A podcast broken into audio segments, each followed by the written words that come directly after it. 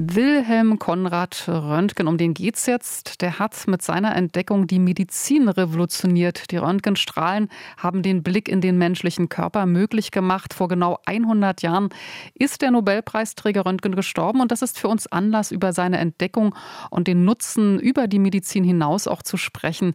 Lena Petersen ist unsere Wissenschaftsredakteurin hier im RBB 24 Inforadio. Äh, Lena, wie hat denn Wilhelm Konrad Röntgen überhaupt die Strahlen entdeckt? Also das lässt sich jetzt nicht hundertprozentig rekonstruieren, aber was man sagen kann, ist, dass es eher ein Zufallsfund war. Röntgen, der hat mit Elektronenstrahlen experimentiert.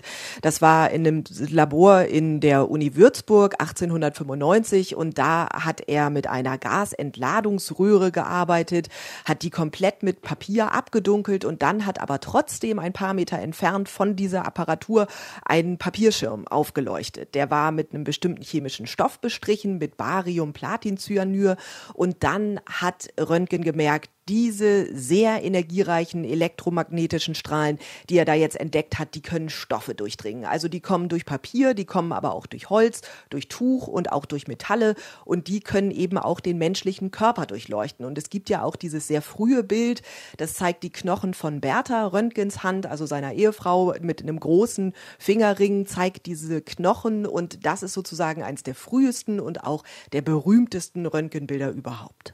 Wie lange hat es gedauert? Gedauert, bis sich seine Entdeckung durchgesetzt, ich sag mal, so richtig etabliert hat?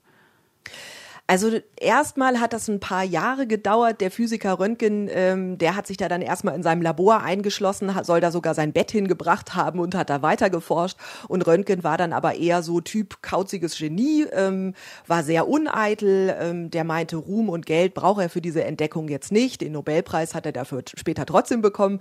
Aber er hat darauf nie ein Patent angemeldet. Und äh, Röntgenapparate sind dann plötzlich überall aufgetaucht und das eben nicht nur in der Medizin, sondern sondern zum Beispiel auch äh, ja, in Schuhgeschäften, um zu gucken, ob der Schuh jetzt richtig passt. Das war also eine Modeerscheinung, zum Teil dann ja auch sowas wie ein Partyspaß.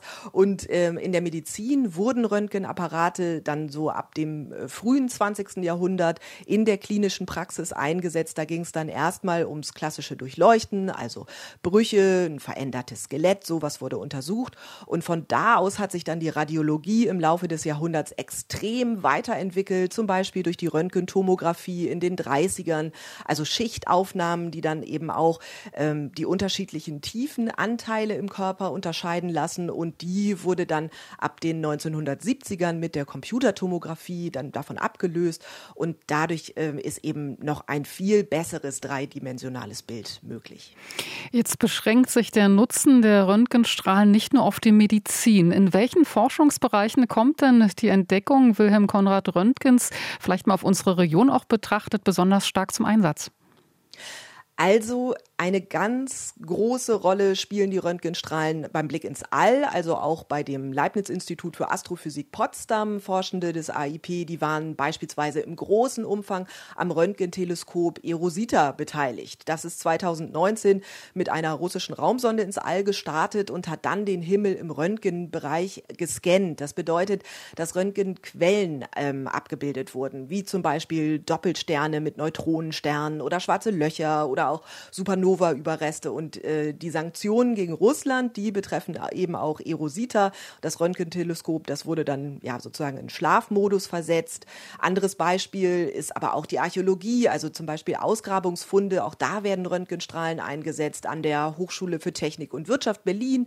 Ähm, wenn jetzt eine archäologische Entdeckung gemacht wird, dann wird das ja auch zum Teil in einem Block geborgen, in einem Erdblock. Und dann können eben mit Röntgenverfahren kann geklärt werden, wie gut sind bestimmte Knochen und Metalle erhalten, ähm, ohne dass man sie überhaupt berühren muss. Und natürlich auch hier bei uns die Röntgenmikroskopie ist äh, ja ein wahnsinnig interessantes Feld, ein großes Feld, vor allem am Helmholtz-Zentrum Berlin und auch an der Freien Universität Berlin. Da können dann selbst Vorgänge auf Zellebene sichtbar gemacht werden. Letztlich ähm, wäre das eben ohne Wilhelm Konrad Röntgen gar nicht möglich gewesen. Mensch, Lena, ich habe wieder viel gelernt über die wissenschaftlichen Möglichkeiten und überhaupt in unserer Region.